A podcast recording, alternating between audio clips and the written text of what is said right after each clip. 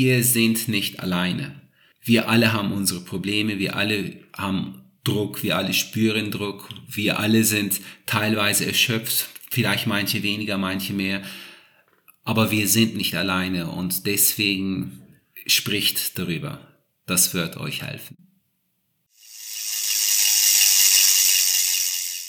Tree Story. Menschen, Themen, Meinungen. Der etwas andere Triathlon-Podcast aus der Schweiz.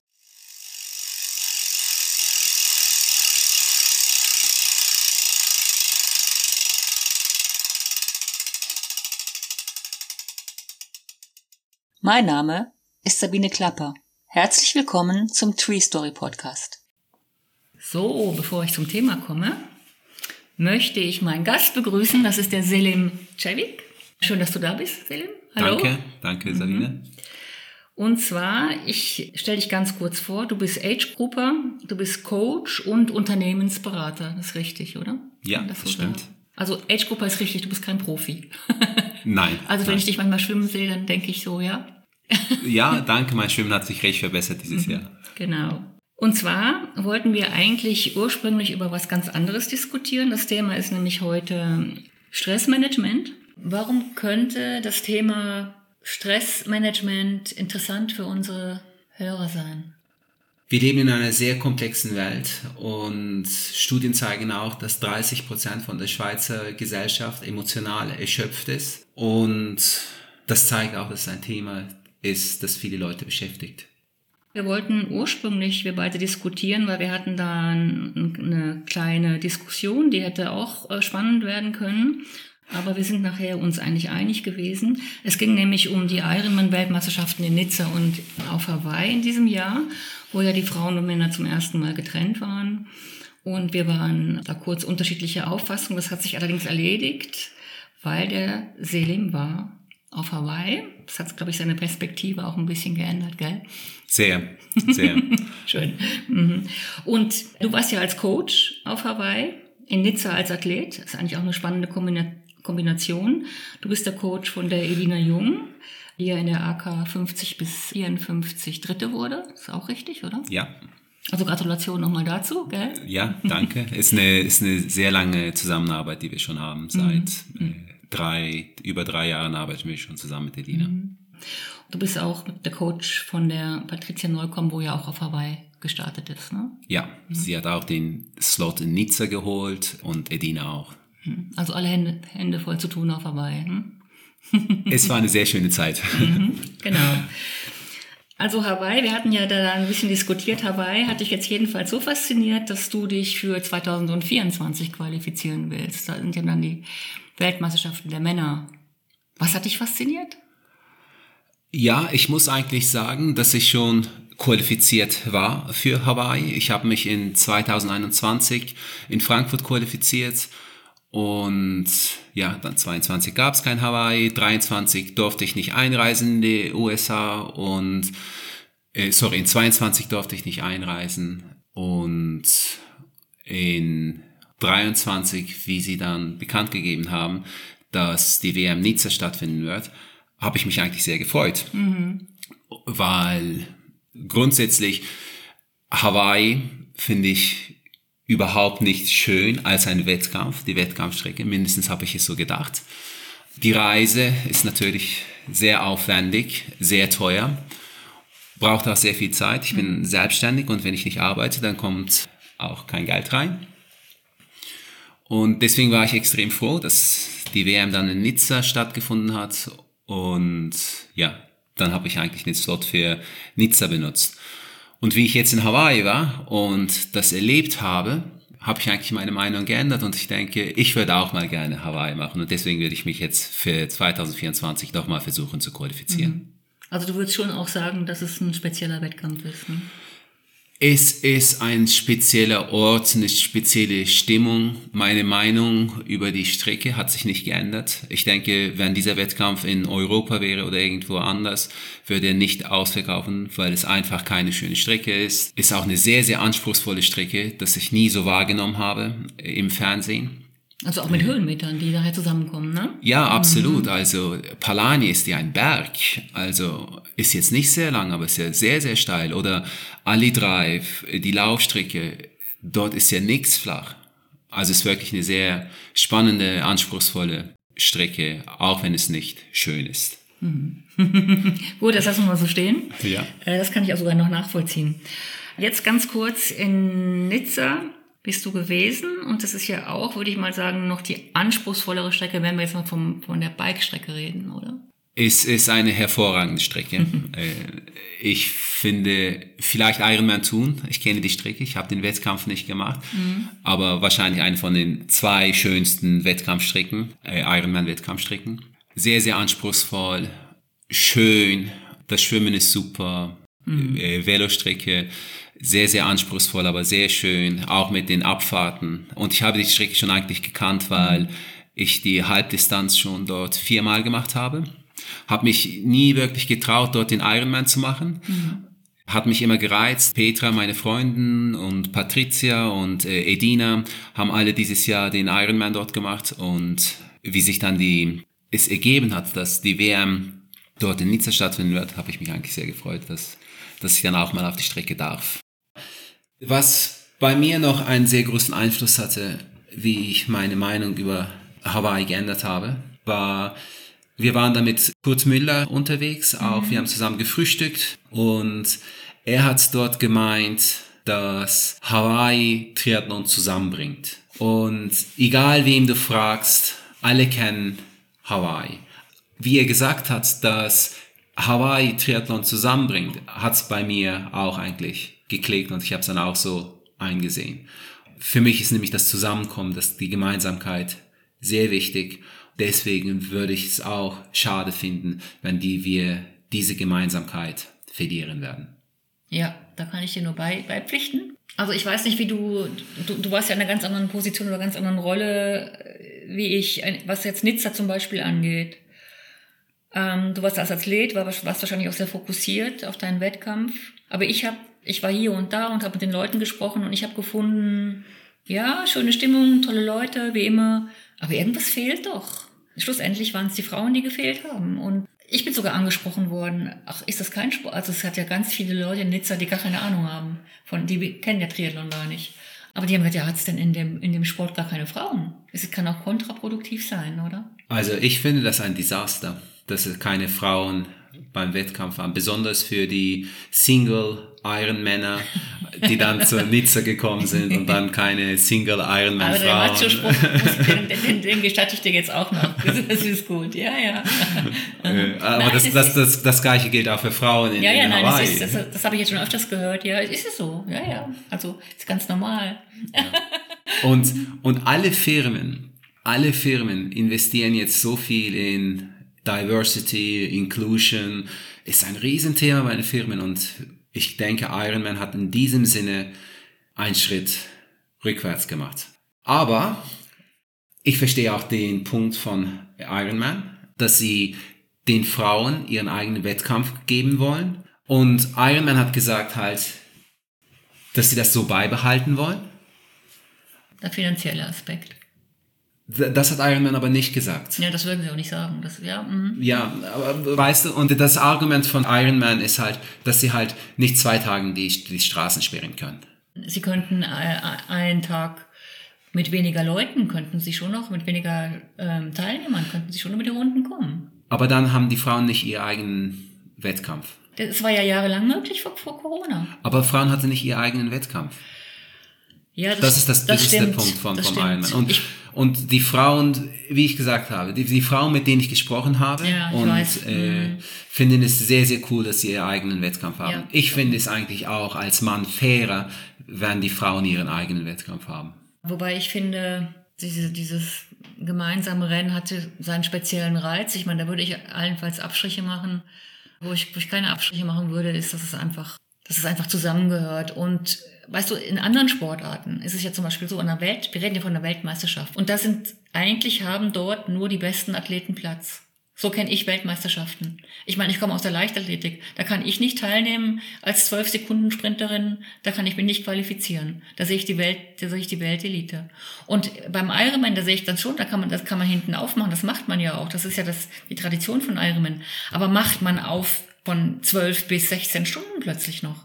Also, ja. das ist doch die, das ist doch die Qualität, die neu ist. Aber das brauchen wir. Das brauchen wir, nämlich die Frauen es gibt ja nicht nur, es hört ja nicht bei AK 40 auf. Es geht bis AK 70. Mutter ja, Teresa oder wie sie heißt, sie ja, war ja 80 Jahre alt. Ja. Und, und sie schaffen halt es nicht in 14 Stunden, 15 Stunden. Und ich finde, diese Altersgruppen gehören auch auf Hawaii. Das ist auch ein Teil von inklusiv sein. Wobei natürlich die Dichte von den Teilnehmerinnen, jetzt sage ich jetzt mal, in, in Nizza war es das Gleiche die jetzt in dem Bereich sind, ich sag mal nach 13, 14, 15 Stunden in dem Bereich oder dann einfach. Die Frage ist, muss das an einer WM stattfinden? Das ist, das ist für mich der Punkt, weil ich, ich komme immer noch so aus dem Leistungsgedanken heraus, aus dem, ich will eigentlich dort die Besten sehen an ihr AK. Ich meine, dir, dir, dir macht es ja auch mehr Spaß, in der AK anzutreten, wo du weißt, das sind die schnellen Jungs. Absolut. Das ist ein ganz, ganz anderes Erlebnis. Also wenn, wenn das Niveau hoch ist. Dann ist der Wettkampf per se auch viel schneller. Dann müssen wir es so machen halt, dass man die AK abschafft hm. und man sagt, die ersten 20, 30 Rangierten von die Top 30 Amateurathleten kriegen einen Startplatz in Hawaii. Nämlich, wenn wir die Gewinner von, von AK 40 nehmen, dann müssen wir auch die Gewinner von AK 70 nehmen. Sonst denke ich, ist es überhaupt nicht fair. Und es hat sowieso, ich meine, wenn überhaupt ein Slot in diesen höheren Altersklassen. Mm, mm. Ein sehr interessantes Beispiel ist Jamie Albert und Mena. Äh, mhm. Das sind zwei super Ladies, äh, super schnelle Ladies äh, hier in der Schweiz. Und sie waren mit, ich glaube, eine Minute Abstand erste und zweite beim Ironman Tour in der gleichen AK. Jamie hat sie dort gewonnen und hat den Slot für Hawaii gekriegt. Mhm. Es gab nur einen Slot. Mhm. Männer hat den Slot nicht gekriegt, obwohl sie overall zweite war. Mhm. Und die dritte ist erst 15 Minuten später gekommen. Das fand ich natürlich auch nicht fair. Also ja, das, beide Ladies gehören absolut auf Hawaii. Mhm. Ja. ja, aber siehst jetzt haben wir praktisch noch doch noch unser Streitgespräch gehabt, ne? Aber ich, glaube, ich, ich, kann nachvollziehen, was du sagst und ich glaube, es ist bei dir auch angekommen, was ich meine. Gell? Also ja. es gibt halt zwei unterschiedliche Denkweisen, was das angeht. Ne? Ja, ich ich verstehe schon, was du meinst, absolut. Mhm. Selim, jetzt kommen wir zum eigentlichen Thema und ich glaube, das ist ein sehr, sehr wichtiges Thema und das wird in unserer Zeit auch noch wichtiger werden. Es geht um Stressmanagement und zwar bist du ja beruflich mit dem Thema beschäftigt. Du bist für betriebliches Gesundheitsmanagement in Unternehmen zuständig. Du berätst Firmen. Deine Firma heißt Live Up. Ich habe mal diesen, diesen Kernspruch von deiner Webseite mir notiert, der heißt, wir helfen Unternehmen und Mitarbeitern, ihr volles Potenzial auszuschöpfen. Das klingt schon mal sehr spannend. Und auf diesem Weg begleitest du die Unternehmen und die Mitarbeiter. Mich würde interessieren, was du machst, wie du das machst, wie auch im Moment so die, ähm, ja, was in den Firmen so vor sich geht und ob wir das auch ableiten können für uns im Triathlonsport. Ich denke mal, da sind auch am Ende vielleicht ein paar Tipps von dir, können da sehr wertvoll sein. Triathleten sind ja fast alle, würde ich mal sagen, im Arbeitsprozess und man kann davon ausgehen, dass viele von ihnen auch sehr gute Jobs haben. Und in den guten Jobs, weiß man bei großen Firmen zum Teil, ist immer Leistung gefordert, also High Performance im Job, High Performance im Beruf. Viele sind angestellt oder selbstständig und sind auch auf eine Zusammenarbeit mit dem Team angewiesen. Und wenn das reibungslos geht, ist das natürlich sehr gut. Ich glaube, das ist relativ selten, dass es reibungslos geht. Und wenn es nicht reibungslos geht, dann kann die Arbeit auch wirklich zur Hölle werden. Und dann kommst ja du. Ganz kurz noch zu dir. Du warst ja früher im, im Finanzgeschäft unterwegs. Genau, ja. Da kämpft man wahrscheinlich auch nicht mit Samthandschuhen, oder? Ja, und, und darüber werde ich gerne eigentlich noch sprechen, aber ich habe in, jahrelang in General Electric gearbeitet, über zwölf Jahre. Und so bin ich auch zu meinem Beruf gekommen, weil General Electric in, ich glaube in 2010 oder 11 war das, ein globales Gesundheits-Wellbeing-Programm für ihre Mitarbeiter eingeführt hat. Und ich hatte das Glück, dass ich von meinem Chef äh, in der Zeit ausgewählt wurde, dass ich auch mit der Implementation in der Schweiz mithelfe. In dem Zeitpunkt hat es geheißt, ja, du machst am meisten Sport, du bist am gesündesten, mhm. du machst jetzt das Programm. Und ohne zu wissen, auf was ich mich einlasse, habe ich dann angefangen daran zu schaffen. Ich habe es angefangen besser zu verstehen und habe mich eigentlich sehr dafür begeistern können, dass ich dann gekündigt habe von der Bank und mich in diesem Bereich, im Corporate Wellbeing oder Corporate Wellness Bereich selbstständig gemacht habe. Dein Arbeitgeber hat praktisch gesehen, wo deine Fähigkeiten sind. Das ist auch noch genial eigentlich, ne? So gesehen, oder? Ja, ich musste sehr viele zu lernen, natürlich. Ja, ist, mhm. sehr, sehr viele zu lernen. Nämlich, wenn man über Wellness und, und Wellbeing spricht, oder wenn ich zum Beispiel, wenn Leute zum Beispiel mich fragen, was, was machst du? Und dann sage ich, ich helfe Firmen, äh, gesunde Arbeitsumgebung zu schaffen für ihre Mitarbeitenden. Dann frage ich ihn, was versteht ihr, was, was, was versteht ihr von äh, gesunder Arbeitsumgebung? Und dann sagen sie meistens, ah ja, wir haben eine Laufgruppe, ah ja, wir machen Yoga bei der Arbeit. Dann sage ich, okay, ist schon mal mhm. sehr gut. Und dann frage ich, was war bis jetzt dein bester Job? Und dann spricht niemand mehr über Yoga, über mhm. Laufgruppen, über Infrastruktur, tolle Infrastruktur im, mhm. im Büro. Sie sprechen eher über, über das gute Team oder einen guten Vorgesetzten oder über wie viel sie in diesem Job gelernt haben, über wie viel Autonomie sie hatten in, in, bei der Arbeit. Ja, und dann spricht niemand mehr über, über Sport. Und, und das muss ich natürlich auch zuerst lernen. Das ist halt die mentale Aspekt, dass es wirklich um die mentale Gesundheit geht. Physische Gesundheit ist wichtig. Aber wenn wir über Corporate Wellness oder auf Deutsch sagt man dazu eigentlich betriebliches Gesundheitsmanagement, genau. was du auch mhm. am Anfang erwähnt hast, BGM, spricht man sehr viel über mentale Gesundheit. Und da gehört ja auch Stress dazu. Ne? Wenn ich gestresst bin, dann ist schon mal die Voraussetzung schlecht, dass ich überhaupt in einen Zustand komme, wo ich gesund werden kann oder gesund bin. Ja, man sagt ja immer, Stress per se ist nicht schlecht. Und das, das, das stimmt auch. Aber es ist wichtig, dass der Job dich motiviert, dass der Job dir Energie gibt und Kraft gibt, anstatt dass der Job dich erschöpft. Und in dem Sinne ist Stress eigentlich nicht schlecht, wenn man natürlich den Stress nachher noch mhm. abbauen kann. Also du bist da ja in einem sehr speziellen Umfeld tätig, oder? Also deine Zielgruppe ist ja der Mensch eigentlich, oder kann man das so sagen? Absolut, ja. Also der Mitarbeiter, der Mensch und sein Wohlbefinden. Also du bist eigentlich, dein Ziel ist ja immer ganz klar, den Zustand zu verbessern, oder? Ja, mhm. ja. Und das gilt, der Mensch ist immer im Fokus, aber das ist natürlich immer ein Zusammenspiel mit Mensch, Technologie und Organisation. Das ist immer so ein Dreieck, wo drin wir sind, weil die drei Komponenten einen sehr großen Einfluss haben auf, wie wir uns bei der Arbeit mhm. fühlen. Mhm. Ich glaube, das habe ich auch bei dir irgendwo gelesen, dass nur ein zufriedener Mitarbeiter ja einen, den langfristigen Erfolg eines Unternehmens garantieren kann. Also das, ich glaube, das haben auch nicht alle Unternehmen auf dem Radar. Stimmt, ja, das sehe ich auch so, aber es ändert sich auch. Nämlich die Firmen realisieren auch, dass wenn sie nicht ändern, wie sie arbeiten oder wie sie ihre Mitarbeiter behandeln, der Markt ist einfach jetzt zu kompetitiv. Wenn man auf seine eigenen Mitarbeiter nicht achtet, dann würden sie gehen.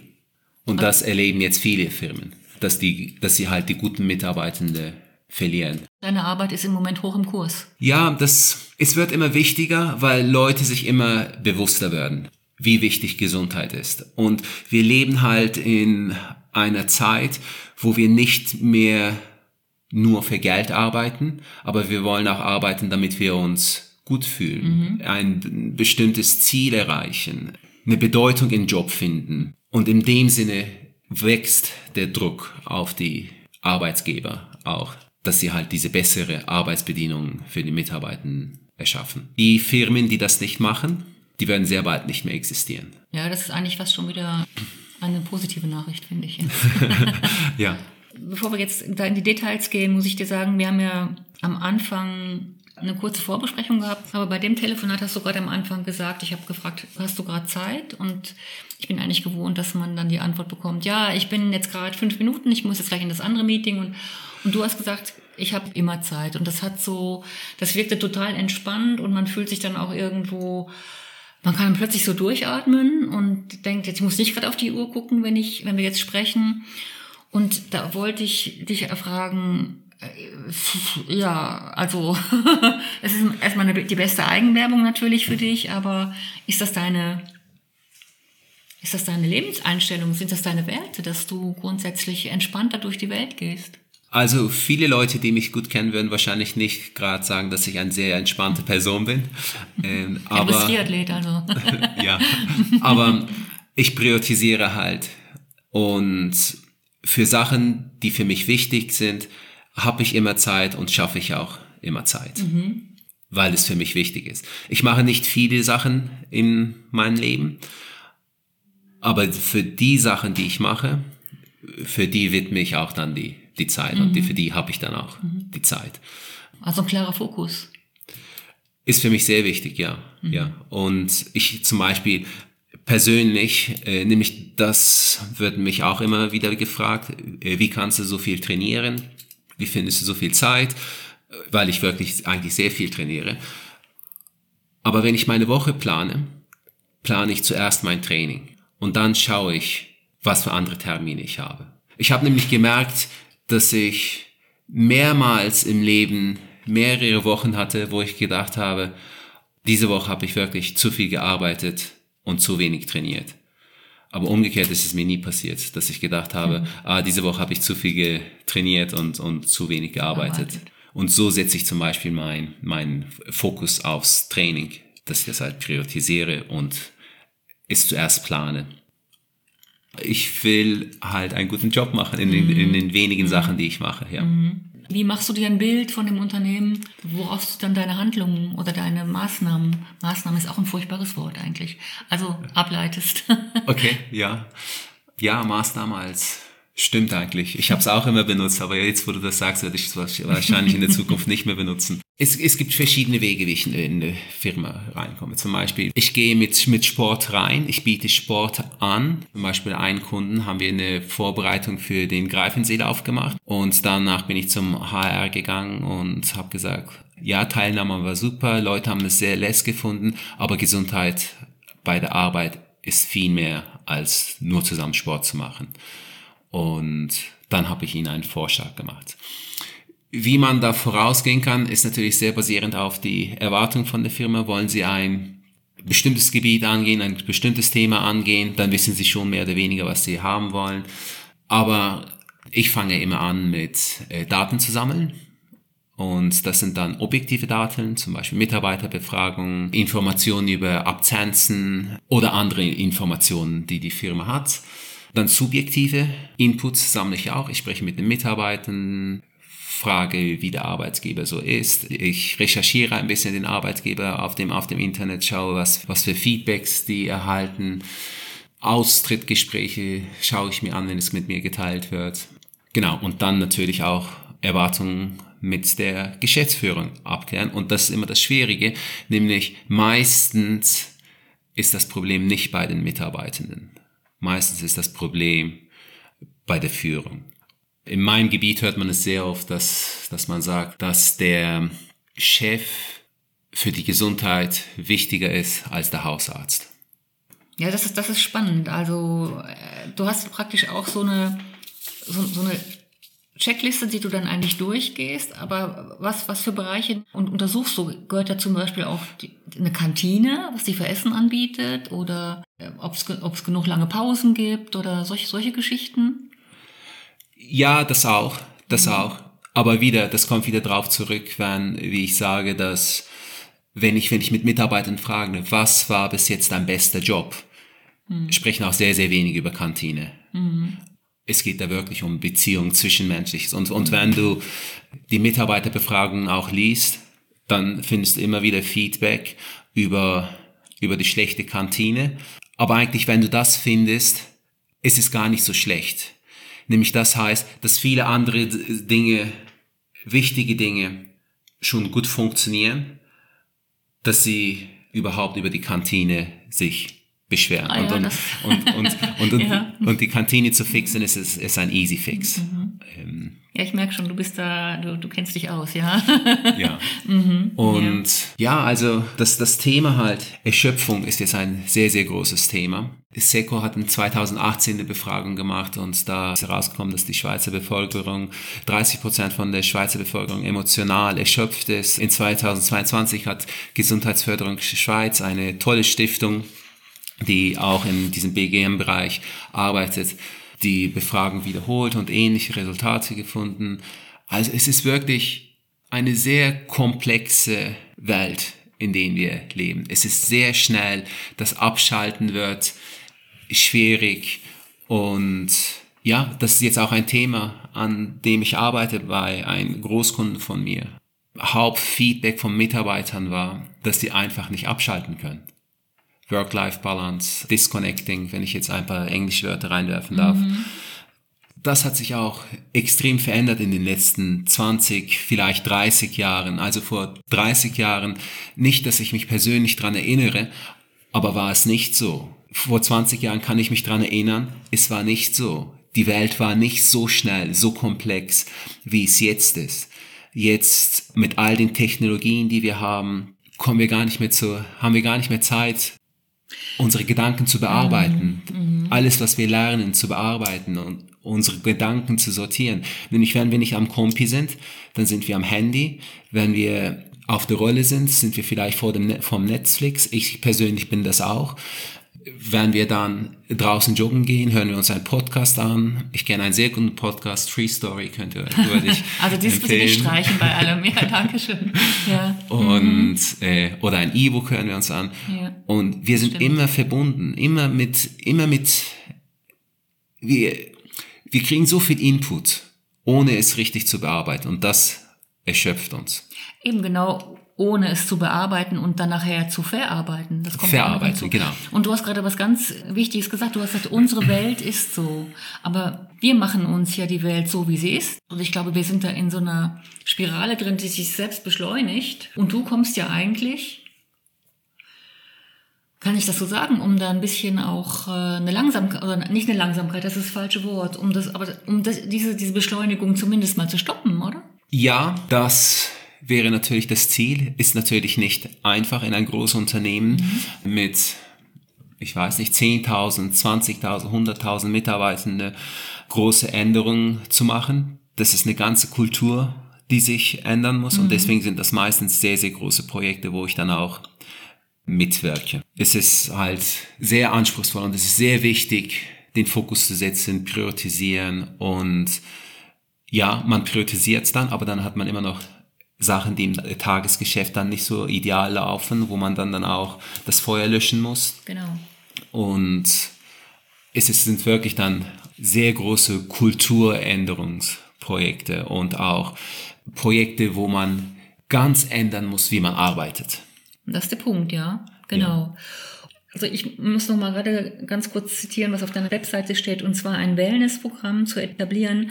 Wir haben uns gerade noch kurz unterhalten. Wellness ist vielleicht eher das, das bessere Wort, ist vielleicht Wellbeing, hast du gesagt. Ne? Ja, genau. Zu etablieren ist eine Langzeitinvestition.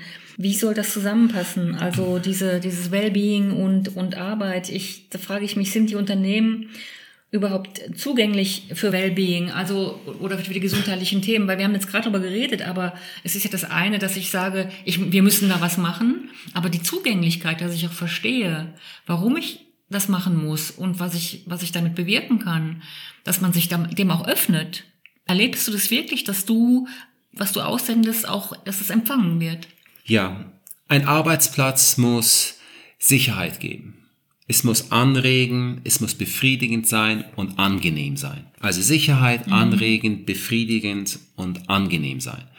Und wenn man das schafft, dann hat man eine sehr, sehr gute Basis für Wellbeing. Und das sind eigentlich sehr menschliche Bedürfnisse. Ja, es ist, ist sogar jetzt bei der Maslow-Pyramide ganz unten. Ich meine, Sicherheit, äh, Anregung ist auch nicht an der Spitze. Ja, also die Arbeitsumgebung muss das geben. Das ist das Erste. Wenn wenn die Firma nicht schafft, wenn der Arbeitgeber nicht schafft, so eine Arbeitsumgebung zu erschaffen, dann würden sie, wie gesagt, in den nächsten Jahren sehr, sehr große Schwierigkeiten haben, äh, Mitarbeiter zu finden. Mhm. Zurzeit haben zum Beispiel ein paar Großbanken in der Schweiz dieses Problem mhm. und äh, sie versuchen halt Mitarbeitende mit, mit höheren Lohnen anzuziehen. Und das hat aber kein Ende. Es ist wirklich ein sehr, sehr gewichtiges und, und umfassendes Thema, wo eigentlich auch unsere ganze Gesellschaft angeht, oder? Ich finde, dass da, das ist so ein riesiger Komplex, in dem wir uns alle befinden. Und ich sehe jetzt dich, du kommst jetzt praktisch, du kommst ja allein in das Unternehmen, du kommst ja nicht mit 100 Mitarbeitern, die jetzt alles aufrollen. Dass, dass du, dass ich schon fast denke, hast du überhaupt eine Chance? Das ist eine faire Frage. Und wenn, ich habe keine Chance, wenn die Managers oder die Führungskraft sich nicht ändern will. Wenn sie nicht bereit sind für Änderungen, dann habe ich keine Chance. Und das habe ich auch mehrmals erlebt.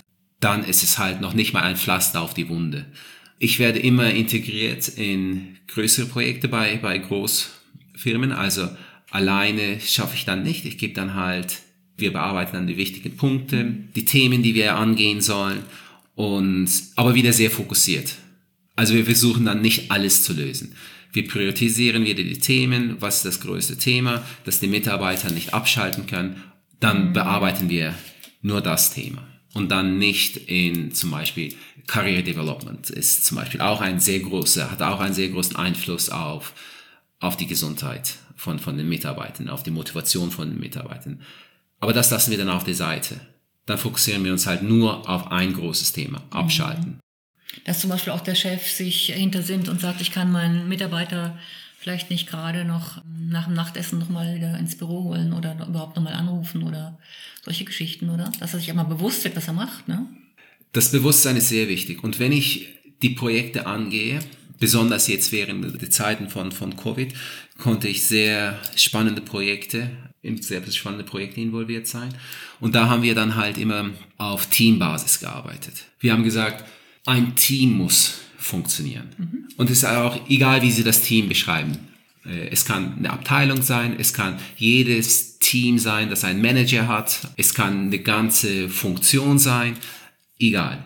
Wir haben gesagt, das Team muss funktionieren. Was braucht es, damit das Team funktioniert?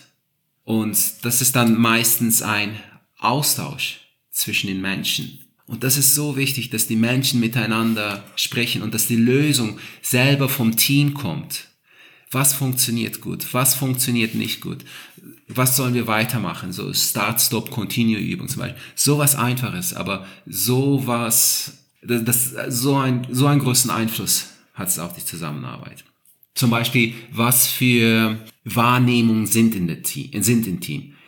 Denkt der Mitarbeiter, die Mitarbeiterin, dass er oder sie um Mitternacht auf das E-Mail antworten muss, wenn der Chef das E-Mail schickt? Oder ist es wirklich so? Was für Wahrnehmungen sind im Team? Was, was stört dich im Team? Was gefällt dir gut im Team? Wie können wir uns gegenseitig kompensieren, so dass das Team funktioniert? Und deswegen gehe ich auch nie auf individuelle Bedürfnisse ein. Mhm. Ich denke, löst das im Team. Und das funktioniert auch bei 80 Prozent. Es funktioniert bei der Mehrheit. Wenn ich natürlich mit Leuten spreche darüber, dann sagen sie, ah, das funktioniert nicht, ah, das funktioniert nie. Ja, es funktioniert nicht bei 20 Prozent, aber 80 Prozent wird es mhm. funktionieren. Nämlich, ich persönlich kenne niemanden, der nicht einen guten Job machen will. Wir alle wollen einen guten Job mhm. machen. Und deswegen muss man miteinander sprechen. Das ist toll, ja. Also, ich, also das sehe ich genauso. Dieses, man muss sich öffnen und man muss auch Vertrauen haben, oder? Muss man, man muss sich ja im Team, muss man sich ja gegenseitig vertrauen können. Das ist ein sehr aktuelles Thema, Sabine. Nämlich, wie ich gesagt habe, es ist Sicherheit, Anregung, Befriedigung mhm. und, und angenehm. Und Sicherheit ist ein Teil davon. Und das heißt, ein sehr aktuelles Thema heutzutage, psychologische Sicherheit, dass du das sagen kannst, was du denkst, was du für richtig haltest, ohne die Angst davon zu haben, bestraft zu werden. oder negative Konsequenzen zu haben. Und das ist ein sehr, sehr großes Thema heutzutage in, in Firmen und viele Firmen investieren eigentlich sehr viel in diese Richtung, psychologische Sicherheit. Ein Team, das eine hohe psychologische Sicherheit hat, meldet auch viel mehr Fehlerquoten, weil sie einfach es frei aussprechen können. Und ja, und wenn du dann diese, diese Umgebung, diese Kultur erschaffst, dann ja, dann kannst du auch sagen, wie du arbeiten willst, was du denkst im Team gut funktioniert und was nicht mhm. funktioniert. Du hast das vorhin auch angesprochen, ähm, dass die Chefs ja wichtig sind. Aus meiner Erfahrung heraus gibt es ganz, ganz viele Chefs, die super sind, mit denen, die auch menschlich sind, aber es gibt noch viel mehr Chefs, leider, die andere Sachen im Kopf haben. Es geht da um Macht, um Position und wer verdient am meisten Geld. Kannst du an, wie kommst du an solche Leute ran, die das überhaupt nicht im Fokus haben, denen es wirklich nur, und das muss man ja mal ansprechen, um ihre eigene Position geht, oder? Die Frage ist natürlich, wieso ist eine Person ein Chef geworden? Ist die Person Chef geworden, weil sie sehr kompetent ihren Job gemacht hat oder weil sie sehr, sich sehr gut mit Menschen führen, äh, mit der Führung auskennt? Ja. Und meistens werden halt Leute gefördert, weil sie in ihrem alten Job einen guten Job gemacht haben und sie werden so weit gefördert, bis sie nicht mehr erfolgreich sind. Und Menschen führen ist etwas, was man können muss. Wieso werden Chefs Chef? Wieso sind sie überhaupt Chefs ja. Chef? Sind sie Chefs, weil sie in ihrem Job gut waren und dann sind sie, haben sie halt eine höhere Stelle, sind sie an eine höhere Stelle angekommen? Oder sind sie Chefs, weil sie Menschen gut führen können? Also aus meiner Erfahrung kommt noch eine andere Komponente hinzu. Ja weil sie einfach das Netzwerk haben. Ich habe lange bei den Medien gearbeitet, da läuft das nur so. Aber dann ist es halt oft so, dass die Kompetenz vielleicht nur die, die zweite Rolle spielt und Menschenführung auch, oder? Ja, ja, ich habe wieder an das, an das, Gute in Menschen gedacht. Gut, also gehen wir weiter vom Guten aus. Ja. Mhm. ja. ja. Äh, und dann ist natürlich eine Kulturfrage auch in, in, der, in, der, in der Firma sehr wichtig. Was ist die Kultur von der Firma? Mhm. Und ja, wenn die wenn die Kultur passt in der Firma, dann werden entweder diese Chefs, die nicht führen können, ihre Mitarbeitenden, nicht gefördert oder nicht lang im Job bleiben können. Es gibt auch ein aktuelles Thema, Selbstorganisation, selbstorganisierte Teams. Ja. Da gibt es zum Beispiel jetzt das Konzept von keine Chefs mehr zu haben, weil die Idee dahinter ist, dass jeder Mitarbeitende, den du anstellst, weiß, was er oder sie gut kann. Mhm, und das Team ja. schafft zusammen, diskutiert miteinander, wer was macht, wie was ablaufen wird. Und immer wenn es einen Konflikt gibt, dass das Team selber nicht lösen kann, kommt der Chef, sogenannte Coach, der dann die Diskussion facilitiert, um eine Lösung zu finden aber der Chef oder der Coach gibt nicht die Lösung. Das Team diskutiert selber, was die Lösung ist. Und viele große Unternehmen arbeiten schon in diesen Strukturen. Auch weltweit große Organisationen gibt es, die das machen. Kommt eigentlich hauptsächlich von der IT-Branche. Es gibt verschiedene Motivationstheorien, mhm. aber es geht alles eigentlich ein bisschen zurück auf eine Studie von 1970, wo man herausgefunden hat, dass es drei Faktoren gibt, die Menschen motivieren. Autonomie, mhm. über den Job zu haben, Feedback zu erhalten, äh, Wertschätzung äh, geht auch da äh, runter und Bedeutung. Mhm. Wenn diese drei Faktoren da sind, ist der Mensch motiviert zu arbeiten. Und wenn eins von denen fehlt, dann ist der Mensch unzufrieden eine selbstorganisierte äh, Firma erschafft all diese drei Faktoren, ja. die Menschen motiviert, ja. Und deswegen ist es halt ein sehr guter und aktueller auch Ansatz. Das ist definitiv die Zukunft, mhm. ja. Wo liegen denn im Moment, du hast gesagt, die größten Herausforderungen für die Mitarbeiter? Das ist schon diese emotionale, du hast gesagt, Erschöpfung, oder? Dass, dass sie einfach permanent online sind. Ja, und ich glaube, das ist sogar nach Covid, wir haben ja nicht weniger erreicht während Covid.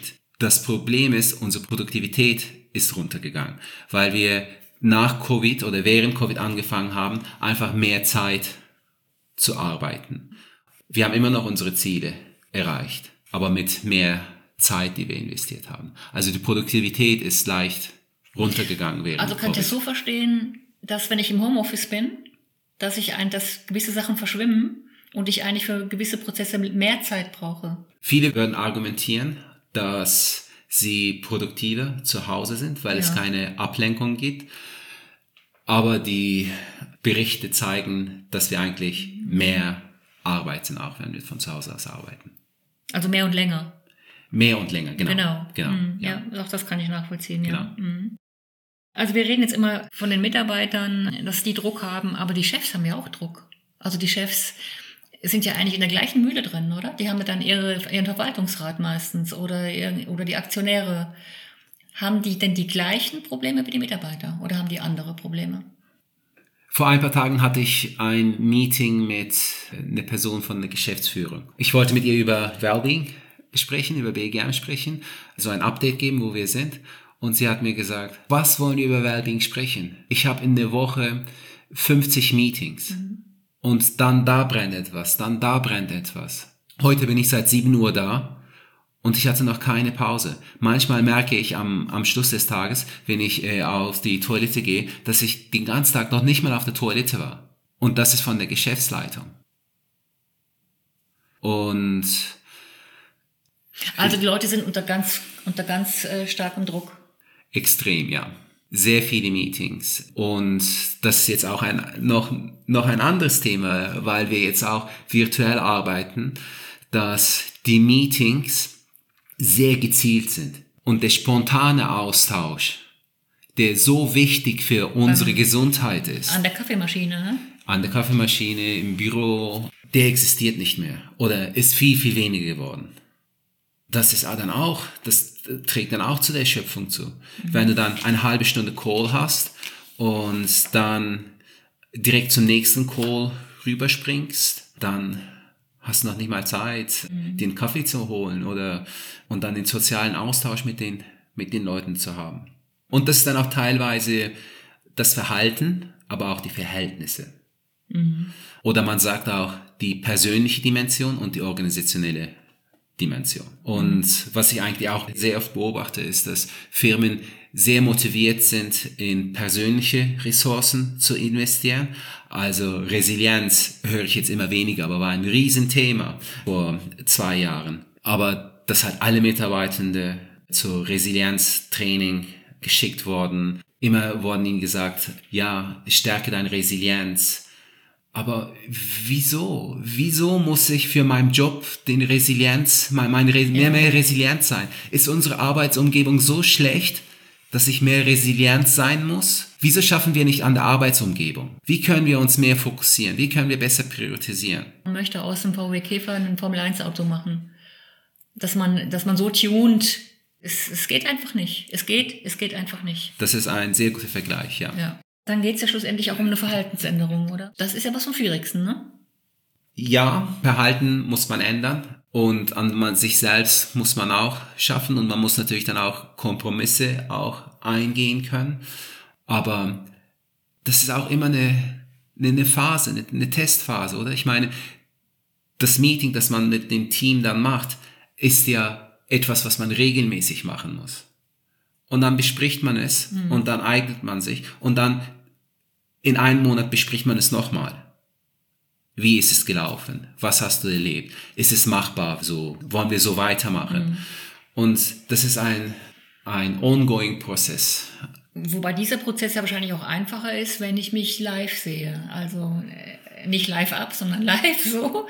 Ähm, als wenn ich ein Online-Meeting ähm, habe, dann habe ich ja es ist jetzt, es ist was anderes, als wenn wir beide jetzt zum Beispiel on, uns online getroffen hätten oder wenn wir uns jetzt wie jetzt gegenüber sitzen. Da kommen ganz andere, kommen ganz andere Sachen noch rüber, oder? Ich bin sehr froh, dass wir uns mhm. persönlich getroffen haben. Das ist auch, wieso Firmen wieder sehr viel investieren, dass Mitarbeitende wieder zurück ins Büro kommen, dass der soziale Austausch auch wieder mhm. stattfindet. Mhm. Die Vision dahinter ist natürlich sehr wichtig. Ich beobachte auch, dass, dass Firmen wollen, dass die Mitarbeitenden wieder zurück ins Büro kommen. Aber wenn die Mitarbeitenden wieder zurück im Büro sind, schaffen sie, als ob sie von zu Hause aus schaffen würden. Die sind wieder den ganzen Tag vor dem Kompi, am, am Calls und ja, da, da, da, daran muss man noch ein bisschen arbeiten. Ich glaube, wir wissen noch nicht ganz so genau, wie die Zukunft von der Arbeitswelt aussehen wird. Ja. Wir wollen, dass Leute sich besser und mehr austauschen, dass sie, wenn sie im Büro sind, dass sie miteinander arbeiten, nicht individuell arbeiten. Aber die Arbeitssystem, die wir jetzt haben, wie wir jetzt arbeiten, ist halt basierend auf so, wie es in der Vergangenheit war und nicht, wie es in der Zukunft sein soll. Und, Also und die Änderung braucht noch Zeit. Ist sehr viel in Bewegung, ne? Sehr, sehr. Also du bist ja in, in der ganzen Budgetplanung bist du ja auch ein, ein, Kostenpunkt. Von, äh, von allen Kostenpunkten wird was erwartet. Können wir dieses Teil schneiden?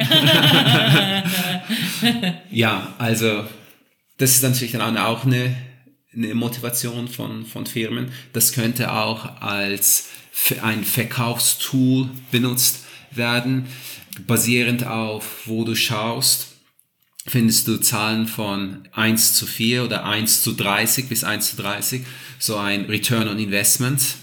Wenn halt ein Mitarbeiter ausfällt oder wenn wir präventieren, eine, Prä- eine Prävention machen können, dass ein Mitarbeitende weniger ausfällt, dann spart die Firma schon unheimlich viel Geld. Wenn die Firma schafft, nur einen Mitarbeiter im Geschäft länger zu halten durch so ein Gesundheitsprogramm, also die Anstellung von einem neuen Mitarbeiter kostet fast ein Jahresgehalt von einem Mitarbeiter.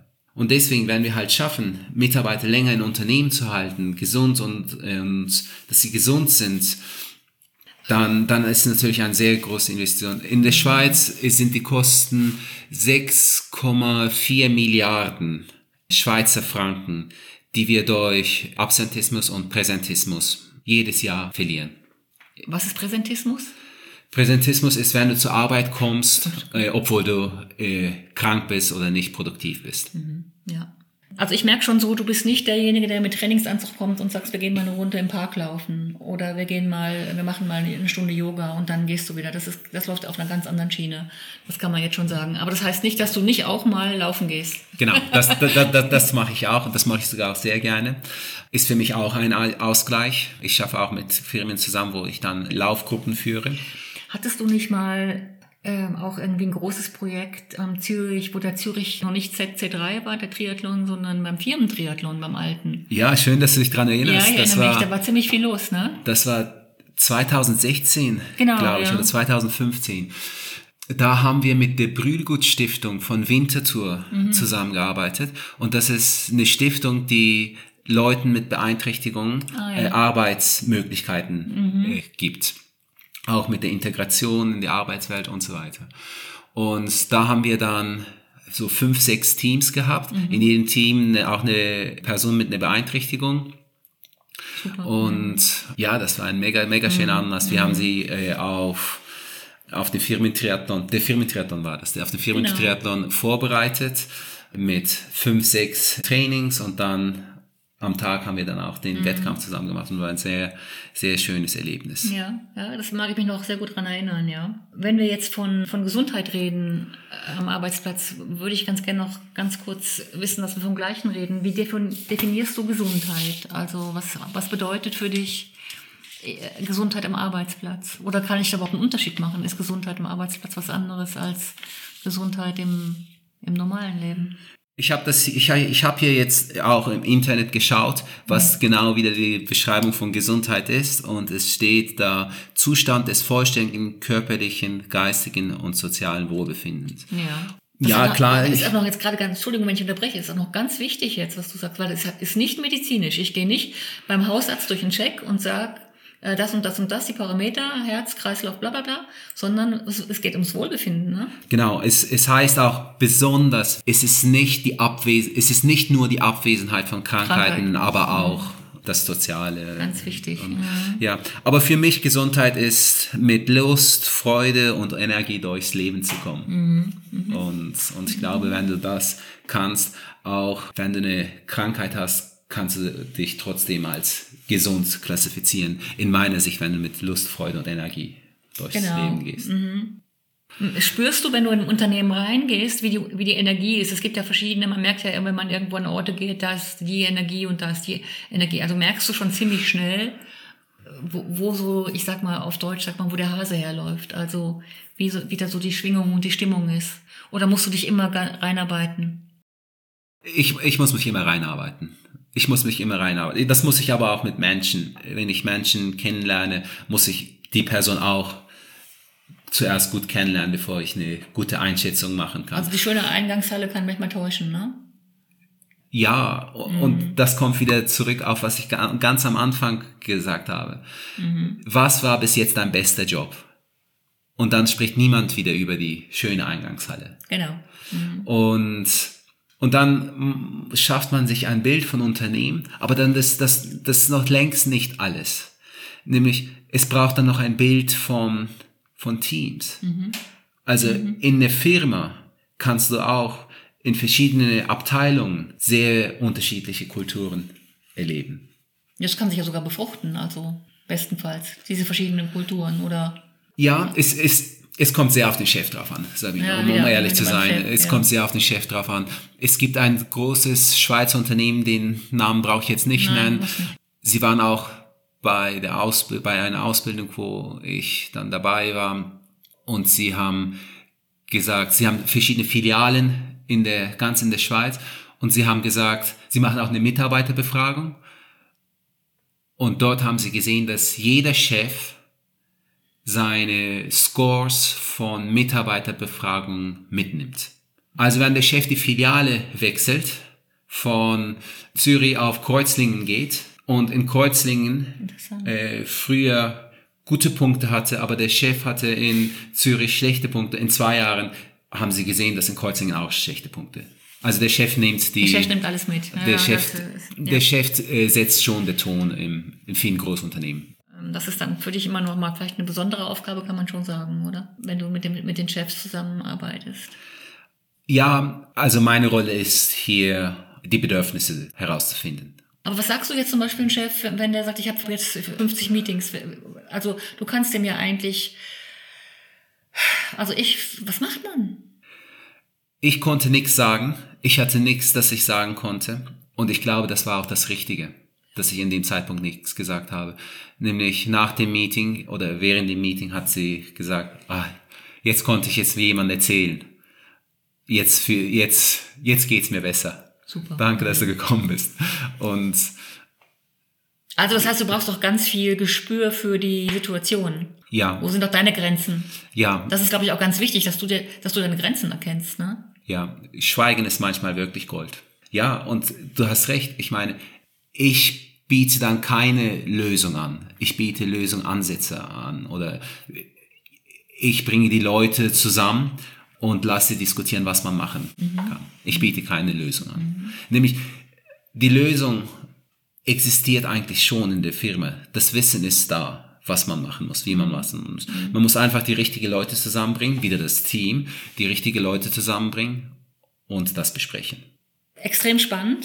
Mich würde noch interessieren, könntest du so ein Beispiel nennen für ein Erfolgserlebnis? Ja, was ist so das Schönste, woran du dich zurückerinnern kannst im Job?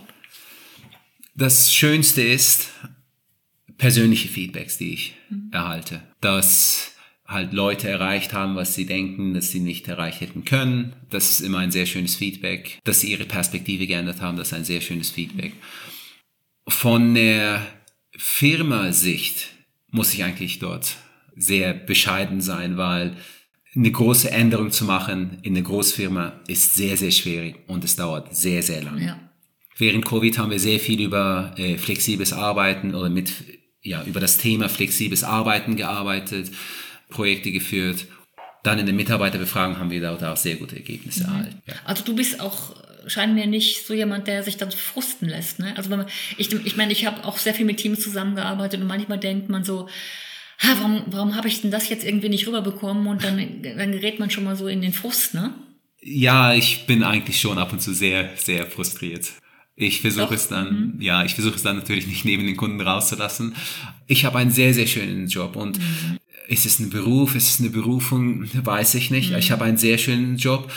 Ich mache es sehr gern, aber es ist auch ein Corporate Job. Mhm. Und es ist in dem Sinne auch ein politischer ja. Job. Mhm. Jeder hat seine eigene Agenda in der, in der Firma und wenn du dann auf die Füße von Leuten tretest, dann kommt es nie gut an. Genau, also damit ist auch schon, ist auch schon vieles gesagt, ja. Jetzt möchte ich so langsam zum, zum Sport noch, den Transfer noch herstellen zum Triathlon. Und da haben wir es ja auch oft im Geschäft, du hattest das, glaube ich, mal irgendwo noch erwähnt, dass es viele oder einige Leute gibt, die auch ihr Potenzial gar nicht kennen und plötzlich merken, wenn da ein Knopf gedrückt wird, dann bin ich plötzlich viel besser. Stichwort Potenzialentfaltung, oder? Ja, also dass, dass Leute halt mir gesagt haben, dass sie Dinge gemacht haben, dass sie nicht hätte denken können, dass sie es hätte machen können. Genau, weil man wird ja ermuntert irgendwo auch. Ne? Wenn wir jetzt zum Triathlon kommen, gibt es denn äh, Athleten oder, oder kennst du Athleten aus deiner Erfahrung heraus, die überhaupt gar nicht ahnen, was in ihnen steckt? Was mich immer wieder überrascht ist, dass Leute einfach denken, dass sie mit wenig Schlaf und wenig Essen erfolgreich sein können und ihre Bestleistung abrufen können. Mhm. Das überrascht mich immer wieder. Mhm. Und wenn ich mit einer Person anfange zu schaffen, ist das auch meistens das erste Thema, das wir angehen. Das Essen, um den Training herum, im Alltag und auch das Schlafen. Also die Energie. Schon ein ganz wichtiger Faktor, wie die, dass ich, dass mein, dass ich meinen Motor wirklich pflege, ne? Energy Management ist, ist ein sehr wichtiges Thema, ja. Und dann kann ich auch davon ausgehen, was wir vorhin besprochen haben mit der Gesundheit, dass auch nur ein gesunder Athlet ist ein, ja, ist eigentlich klar, ist ein guter Athlet, oder? Da stimme ich dir absolut zu nur ein gesunder Athlet ist ein guter Athlet. Aber Gesundheit ist wieder hier wichtig zu definieren. Zum Beispiel, ich bin auch ein Blind-Jogger-Guide und ich laufe mit Hans-Peter zusammen. Er ist ein Superläufer.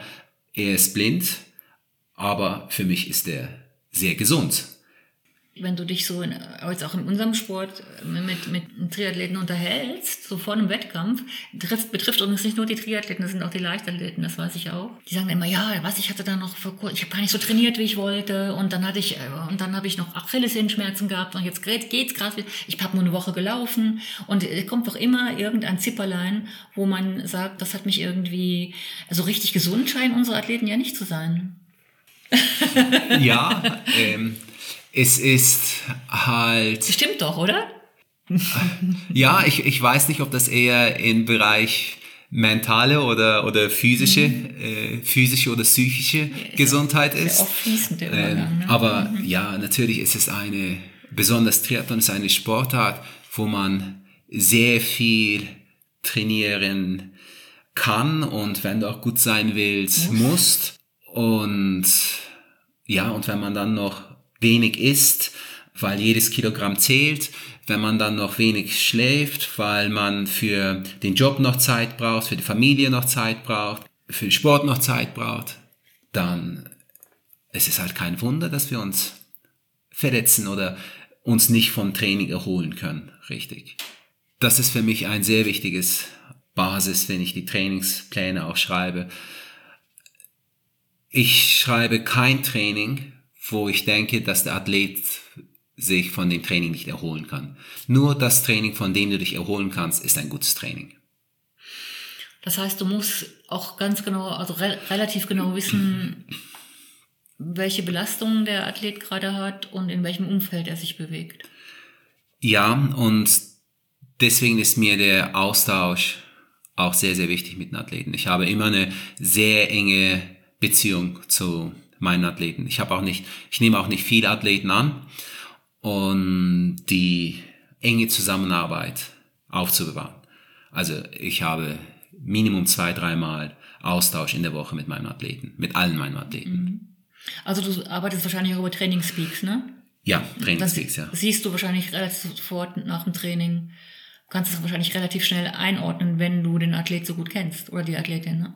was da gelaufen ist.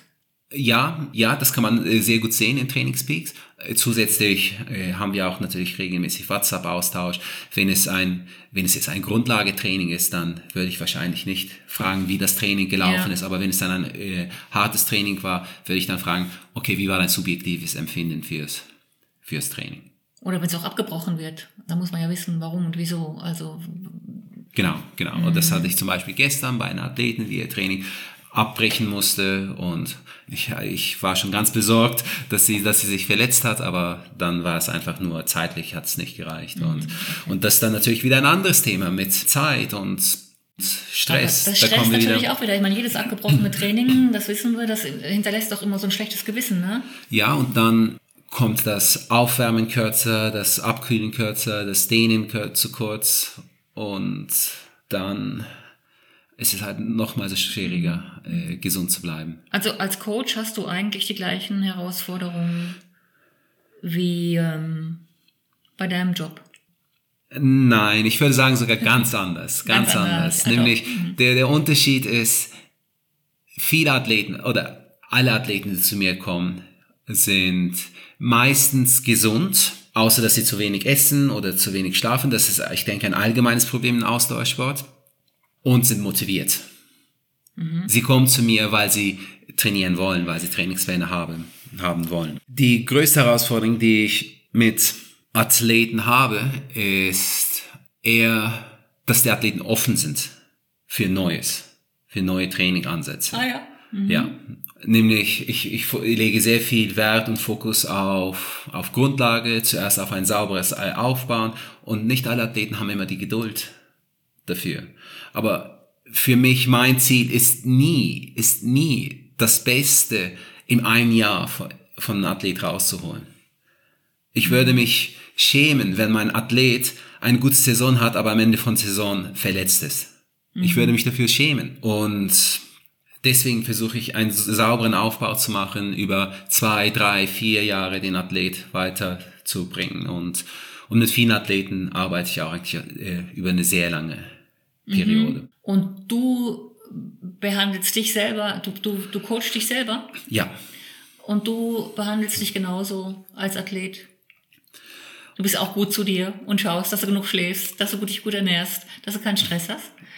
ja, auf, auf Türkisch und auf Englisch gibt es ein Sprichwort, das heißt, mach, was ich sage, nicht, was ich tue.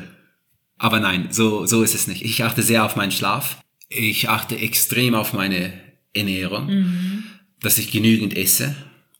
Ich achte sehr auf Intensitäten. Und wie gesagt, ich plane meine Trainingswoche schon voraus, bevor ich alle andere Verpflichtungen plane. Eben, das haben wir ja vorhin da eindrücklich, genau. Mhm. ja. Wir hatten jetzt vorhin das doch das Thema, was ja so entscheidend ist beim Unternehmen, das war der Druck. Und der Druck in den Unternehmen ist groß und auch Triathleten setzen sich ja unter Druck. Siehst du da auch Parallelen? Weil manche Age-Grupper trainieren ja fast wie Profis und du hast es auch schon angesprochen der Erholung, die kommt dann oft zu kurz. Ist man da nicht manchmal im Teufelskreis, wenn man sieht, dass die Athleten auch noch den Druck im, im Unternehmen haben oder am Arbeitsplatz? Ja, es ist natürlich auch, wir haben über persönliche Ressourcen gesprochen, organisationelle Ressourcen gesprochen. Und es ist auch natürlich eine Einstellungssache. Meistens Leute, die im Triathlon Druck spüren, spüren auch Druck im Geschäft. Und Leute, die im Geschäft gelassen unterwegs sind, sind dann auch meistens im äh, Triathlon gelassen unterwegs. Es ist also auch ein bisschen eine Typsache. Aber dann kommt wieder das Wichtige dazu mit Energiemanagement. Dass Leute halt wirklich versuchen, alles gut und richtig zu machen, ohne auf ihren Körper richtig zu, zu achten. Im Allgemeinen ist ja ein Athletenleben ohne Druck ist ja gar nicht möglich. Ne? Ja, ist auch natürlich eine Leistungsgesellschaft, gell? Und ähm, wir üben schon den Druck Vom Kind an. Von, von Kind aus. Ich habe ja auch eine Studie mitgebracht, wo dann darüber spricht, wie überfordert die Kids heutzutage sind. Total. Und da versuchen wir dann auch mit verschiedenen Ansätzen. Zum Beispiel, ich bin auch bei der OK von den Siedhaler Frühlingslauf am 1. Mai. Ich erwarte alle Zuhörer Bist du, dort. bist du, bist du mitlaufen? ja. Ja, also ich bin bei der OK und da haben wir uns dieses Jahr entschieden, dass wir den Podest für die Kids unter 14 Jahre abschaffen, um Okay. den Druck wegzunehmen, um die Kids die Möglichkeit zu geben, polysportiv sich zu entwickeln. Und ja, dass sie jetzt nicht nochmal hier so quasi Druck haben, nochmal hier leisten zu müssen. Bei uns ist dann halt jeder, der teilgenommen hat, jeder, der Freude hat, ist dann ein Gewinner. Das macht Sinn, ja.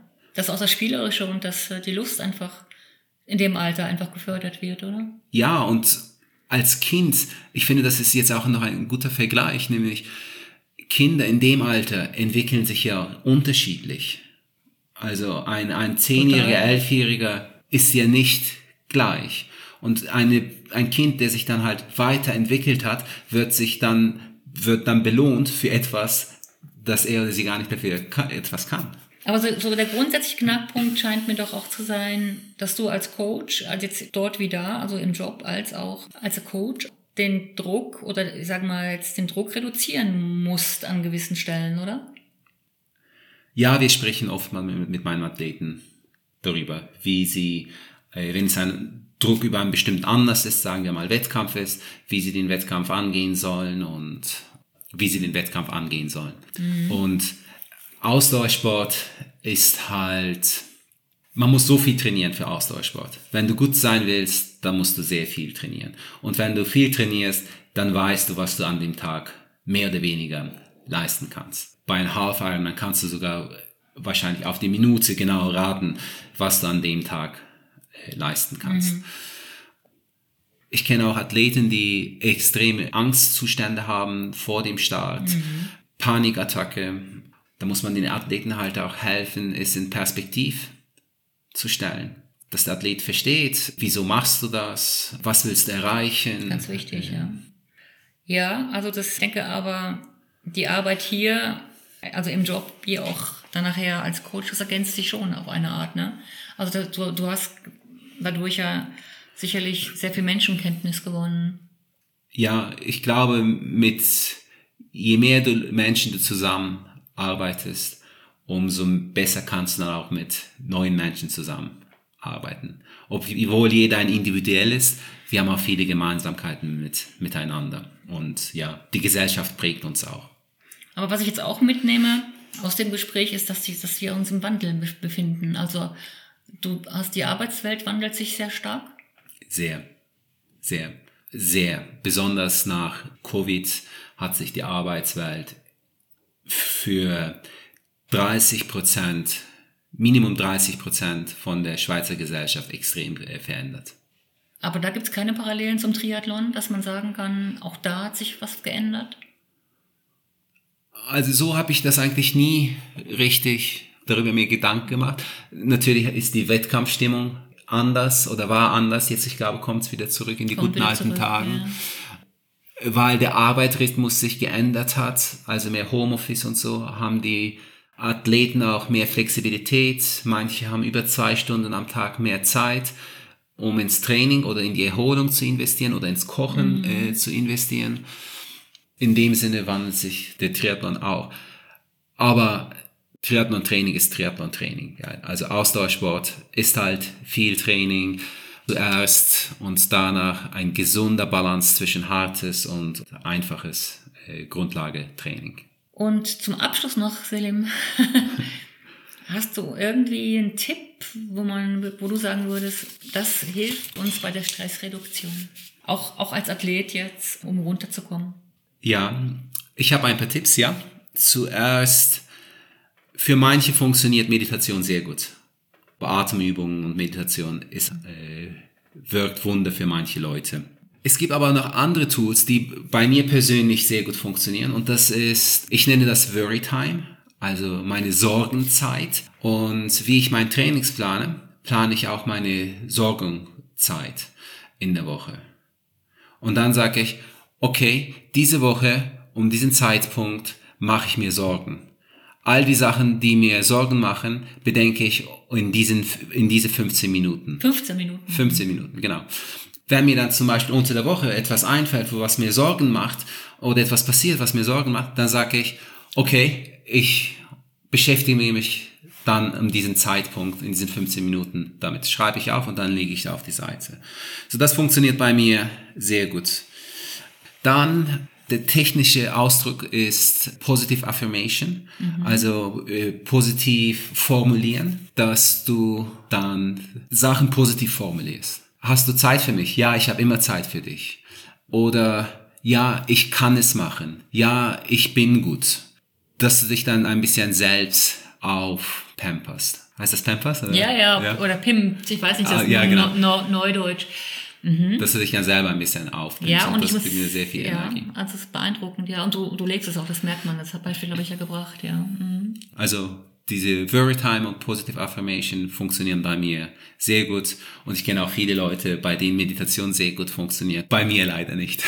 ja, das ist ja jeder ist anders. Und ich glaube, das haben wir mit der Episode auch jetzt oder mit dem Gespräch auch herausgestrichen, dass es ein sehr komplexes, umfassendes Thema ist und dass auch nicht alle Antworten für alle gelten, sondern dass auch, dass sich jeder so vielleicht auch von dem Gespräch vielleicht angeregt fühlt, sich überhaupt mal über gewisse Dinge nachzudenken und die auch ins Bewusstsein ja, zu rücken. genau. Und ich finde, das ist auch etwas Wichtiges. Wir sind nicht alleine.